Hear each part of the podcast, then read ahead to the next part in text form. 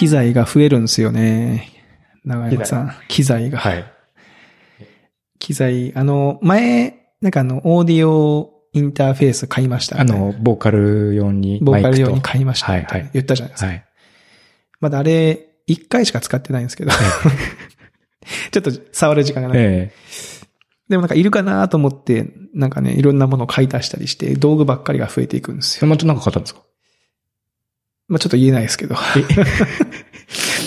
で 細かい、細かいやつをね。細かいやつ細かいやつ僕もね、ちょっとね、はい。これ、あ、ヘッドホン。ヘッドホン。そうなんですよえーこのヘッドホンを、あの、また、また DJ のイベントに誘われまして、はいはいはいまた同じイベントなんですけど、前回と。あの、ま、前というか僕、まあ、DJ のイベント何回か、はいその、コンピューターでやってるんですけども、毎回あの iPhone についてくる、今これしてる白いイヤホンでやってて、あまりに格好つかねえだろうみたいな。写真とか見て、も、なんかこ、この人 DJ してる人じゃないだろうみたいな、なんか、みんなの前で音楽聴いてる人みたいな感じになっちゃうんですよね。イヤホンだと。はいはいはい。みんなの前で音楽聴いてる人。そう。で、なんか、それもなと思ったし、まあ、こ次で4回目ぐらいにイベント出るから、まあ、さすがにそのぐらいやったし、ちょっと買おうと思って、このゼンハイザーっていうメーカーのゼンハイザーえ HD25 っていうのが DJ のモニタリングの、あの、ヘッドホンで調べると、定番のやつ。定番の、もう10年以上あるらしいですね。で、こうここがね、こう、あ、耳のところが動くそうそう。で、片耳だけにこうできる。ああ、なるほどうんね。そうこういったこう、片耳だけで、かそうそう。っこいい。モニタリングできるみたいな感じのものを買って、えー、ちょっとまだまだアナウンスないですけど、4月の下旬ぐらいに、またイベントを、DJ イベントえー、。ディジートするみたいなんで、えー今度はヘッドホンをつけて、なるほど。結構お高いんですか、これは？これ1万5千円ぐらいですね。うん。結構いい値段します。うんえー。そうですね。ちょっとまあ、普段音楽も聴くのもずっとこのイヤホンなんで、もうちょっといい音楽、あの、まあ、音楽鑑賞用としても、まあ、使えなくはないかなと思って。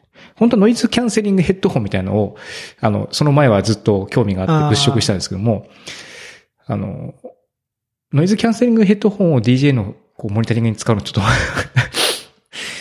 確かまあまあ別にね、キャンセル機能をオフれば、オフるっていうかまあ別にね、あの、必要ないは必要ないし、ちょっとこう熱くなっちゃうし、なんか、うん、やっぱり普通のがいいかなと思って、こっちにしました。定番のやつを。えあの、さっき僕が買い足した機材っていうのも、ヘッドホンなんですよ。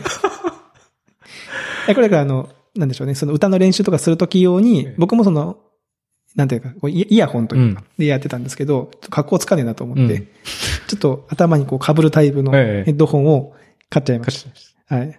それもまだ一回しか使ってないです。えー、でもこれいいですね。やっぱ気道具があるとこう気分がね、上がりますもんね。そう、なんか、うん、その、まあ、ポッドキャストもそうなんですけども、ちょっとずつ、まあ、クイズもそうか、あの、ちょっとずつ機材足していくのが、うんうん。こう、最近のコツだなと思ってて、なんか、やっぱり大人なんでね、買おうと思ったら、まあ、いろんなこう家族の承認とかはいるかもしれないが、財力的にはまあ、ちょっとした趣味ぐらいだったら、まあ一気にこう、買い揃えることってできるじゃないですか。はいはい。でもまあ、あえて、こう、初心者的なところ、セットから始まったりとかして、こう、少しずつ道具自体のレベルアップも、自体も楽しむみたいなのも、まあ、それはそれでいいかな、みたいなのがちょっとあって、なんで、ようやくヘッドホン買ったみたいな。僕もあの、写真を、子供の写真撮ってるんですよ。ええ野球とか。えあれも結局1年に1本レンズを買うか、あの、本体を買い替えるみ。たいなん感じのペースだと、割と持つんですよ。ああ。やっぱ1年ぐらい飽きてくるんですよ。そうですよね。そうだから、モチベーションの維持的にも、最初だから、まあ、タイプにもよると思うんですよ。最初最初にポンって買った方が、もう高いもん買ったし、みたいな感じで、こう、ね、あの、モチベーション維持するってタイプの人もいるとは思うんですけども、まあ、長年生きてくると自分のこともよく分かってきて、僕は残念ながらそのタイプじゃなくて、僕もカメラめっちゃ結構お金かけてるのあるんですけども、もう、運動会の時しか出てこない。出てこないですか？うんなっちゃってるんで、やっぱこういうのは、あの、まあ、僕の思考としては、そういうふうにこう、ちょっとずつ、こう、アクセサリーを買ったりとか、買い替えをしたりとかっていう方が、性に合ってそうだなって、最近は思ってる。うんだから、長、趣味を長続きさせるコツみたいな感じですね。うん。なるほど。最近なんかありました？こう、面白い出来事みたいな。あ、面白い出来事ですね。はい。あの、この間、夜道をテクテク家に帰るときに歩いててですね、あの、ちっちゃい子とお母さんと二人で手繋いで歩いてて、まあ僕も娘が二人いるんで、うん。そういうの見るとこう、ちょっとほっこりした気持ちになるんですけども、で、ちち男の子なんです。けども、アーリーシャン、アーリーシャンとか言って、なんか歌を歌って、みたいな感じで、うわ、めっちゃ可愛いと思って、こう、後ろからニコニコニコニコ走ったんで。で、まあ、そしたらこう、バーっと、あの、隣をポルシェが、ブーンって通っていったら、その男の子が急に、あ、ポルシェポルシェだって 急に。急にの、アリシャン、アリシャンとか言ってて、まだたどたどしい、言葉もたどたどしいのかなと思ってたら、ポルシェめちゃめちゃはっきり言ったと思って。あれはポルシェですね。ポルシェ、ポルシェ取りましたうん。えー ポルシェ、ポルシェすげえな、みたいな。まあ、車好きなんでしょうね。車好きなんでしょうねうん、だからね、何回も、だから、アリシャンはあまりちゃんと言えないけど、ポルシェははっきり言うみたいな、そのギャップがすげえ面白くて、後ろから吹き出しそうになったのをね、ちょっとこらえたっていうのがね、いやでも子供はやっぱり面白くて、うちの、下の子も最近2歳、え何ヶ月かなってきたんで、言葉結構ね、もうペラペラペラペラ。で、で女の子だとね、余計に言葉早いんで、お姉ちゃんもいるし、喋るから、あの、下、上の子よりもどんどん言葉早いんで、結構いろいろ喋るようになってきたんです。で、さらに、えー関西弁みたいなのを、まあ、僕ら夫婦はもともと関東の人間なんで、家でも関西弁とかね、京都弁とか使わないんですけども、あの、どこから仕入れてきたのかわかんない謎の関西弁みたいな感じで、なんかこう、消防車あっち行こうねんとかって言って、それ使い方違うし、使い方違う上に、その、どっから、その、どっから影響を受けてその念が出てきたのか。念が出てくるのか。念をつければ関西弁になる。なるみたいなね。言ええってましたねかわいい、かわいいですね。上の子はまあ幼稚園も行って、周りの子も結構バリバリ使ってくるんで、もうちょこちょこ、お親よりもぜ上手ですね。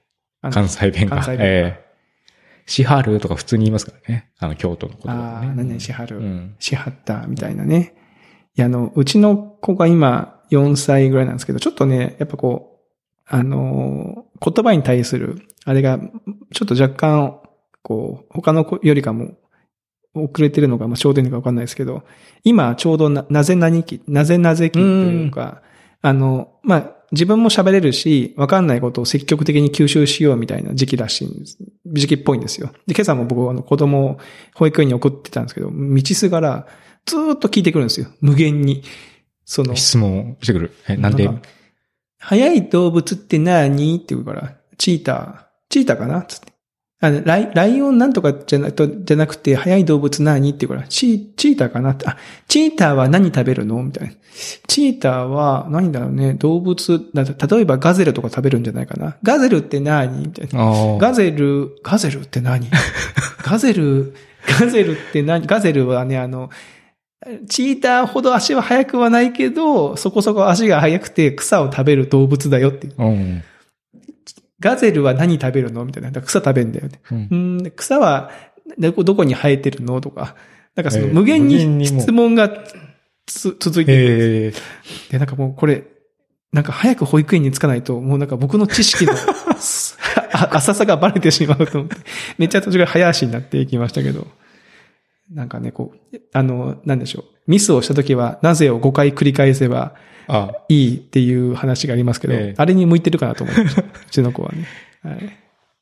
なるほど。うん、言葉を覚えていくの結構ね、ねた面白いなと思って。あの、子供って話でいくと、あの、最近あの、未来の未来っていう映画が、誰さんでしたっけ？あの、細田守はいはい、さんですねそうそう。はい。あのー映画がありまして、これは Amazon ビデオにレンタルで出てたんで、うんうんこの週末にちょっとレンタルして見てみたんですよ、家族で。あのーまあ、ちっちゃい男の子がいるご家庭で、あのー女の子の赤ちゃんが生まれて、うん親の愛がそっちに、親の愛というか、親のこの注目というか、うんケアがそっちに行く中で、その男の子がどうやって、その自立自立じゃないですけど、うんうん。こう、成長していくのか。はい。で、そこにその家に伝わる代々まつわるこの木があって、その木が不思議な力を発揮して、まあタイムトラベル的なことをするんですよね。うん。で未来の未来っていうのはその、むすあの妹が未来ちゃんっていう。で、未来から来た未来ちゃんがう、ん。お兄ちゃんに、ちっちゃいお兄ちゃんに、もうなんなんこうこうして、ああしてとかで言ったりとか、その男の子が昔にタイムスリップして、お父さんと、お母さんとか、おじいちゃんとかの、昔のおじいちゃん、お父さんと交流することで成長するみたいな話なんですけど、うん。このね、男の子がね、目の様子がめっちゃね、うちの子っぽいなって思うんですよ。ああ、なるほど。多分こう思ってる親が多分全国にうん何千万人いると思うんですけど、うんその子供の特徴を捉えるのすげえうまいああ、ななるほど。と思ったんで、もう長山さん見てほしいなあと見たい。思いますけど、その、うん、なんか、歩き方とか、階段の降り方とか、もうそういうあ仕草、仕草から仕草一つ一つうんああ、そうそう、こう、こうなんだよね、みたいなえ感じですね。なんかジブリっぽいですね。あの、ジブリのあの、トトロの、サツキとメイの、うんうんメイちゃんとか、ーあ、メイちゃんとかね。うん。あなんか動きがこう、めっちゃ子供じゃないですか。うんああれをちょっとこう想起させるえの今っぽい感じっていうのでね、おすすめでしたね、なかなか。結構なんか、評、その、映画の評価的にはなんか今一つみたいなーあ、そうなんですか？うん、なんかう、ん。リアリティがないとか、なんか結構割と言われてるみたいな。リアリティリアリティっていうか、その、登場する過程にリアリティがないみたいな、こんな、ハイソない家を、この都内に家を持った、家はないとか、こういう感じの家はそうざないから感情移入できないみたいな感じの意見とかもあるみたいですけど、うん。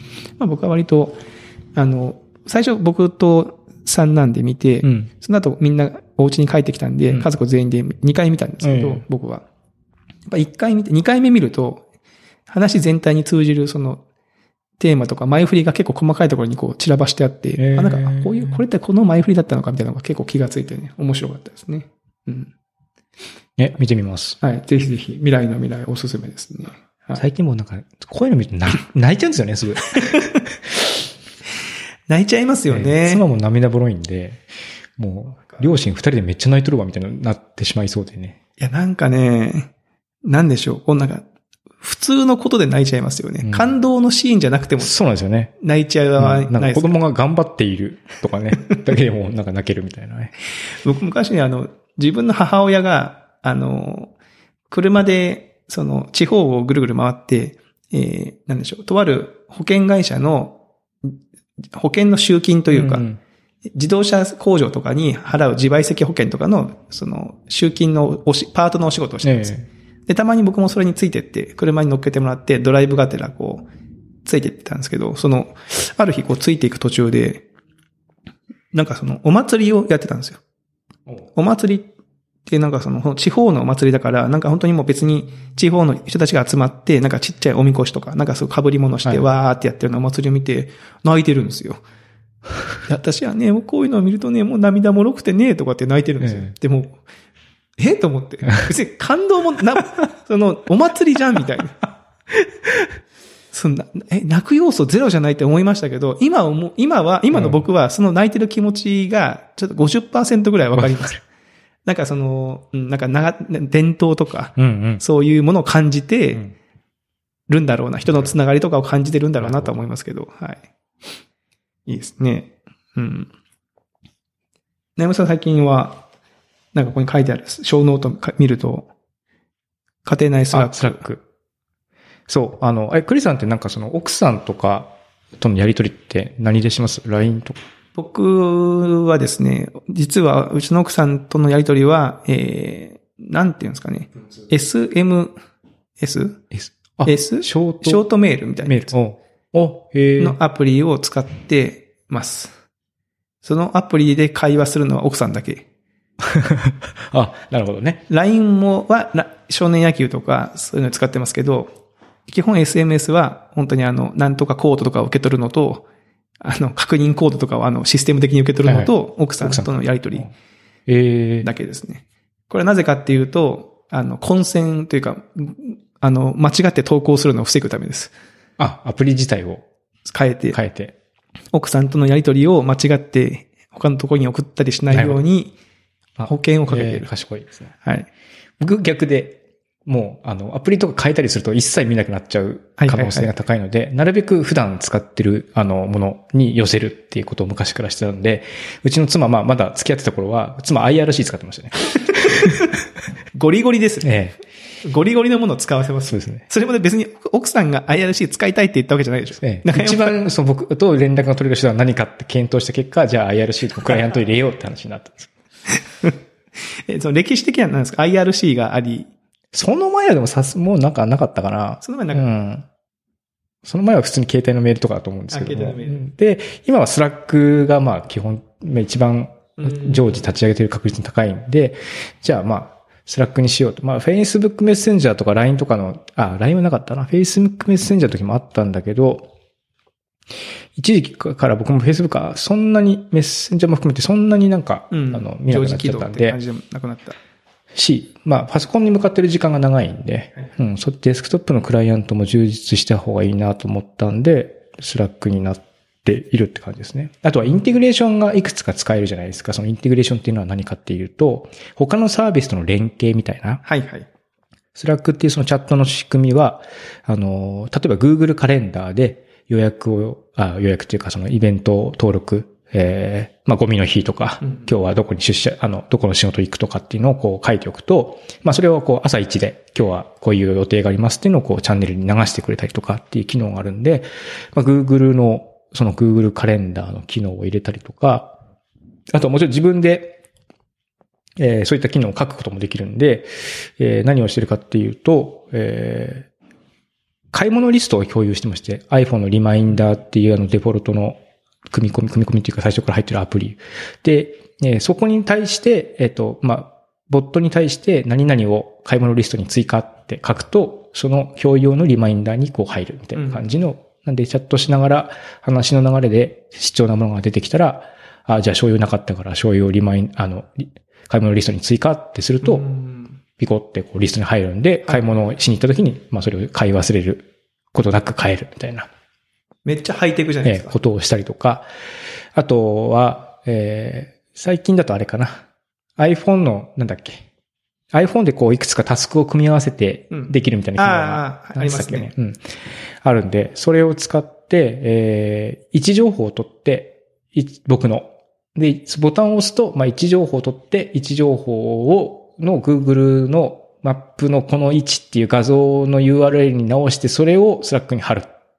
今から変えるって書いて。ああ、今この辺だよっていそうの。なんで、まあ、僕いくつかの会社こう、あの、お手伝いに行ったりとかして、こはいはい。う、と離れる、あ、と、まあ、遠くでもないんですけども、えーお手伝いしに行ったりとかしてるんで、その時にそこから帰る時に今から帰るって、まあ、毎回打ってたのめんどくさいなと思ったんで、位置情報込みで、こう、どっから帰ってくるか分かるみたいなのをやってるめっちゃハイテクです。これほ本書けますよ、これ。っていうことを本書ける。したりとか。うん。あと、一番べ、妻に言われて便利だったのは、えっ、と、ほ幼稚園から来るメールがあるんですよね。で、割と大事なメールなんですけども、なんかメールで来るんで、通知全部のメールを入れているわけにもいかんし、かといって、その、このメールだけを通知するっていうのも、まあ、なかなか難しかったり、その、メールのクライアントだけだと難しかったりするんで、えーあの、まあ、ほ、そ、そ他のサービスと連携させて、そのメールだけの内容が Slack に通知されるみたいな仕組みをするので、幼稚園の。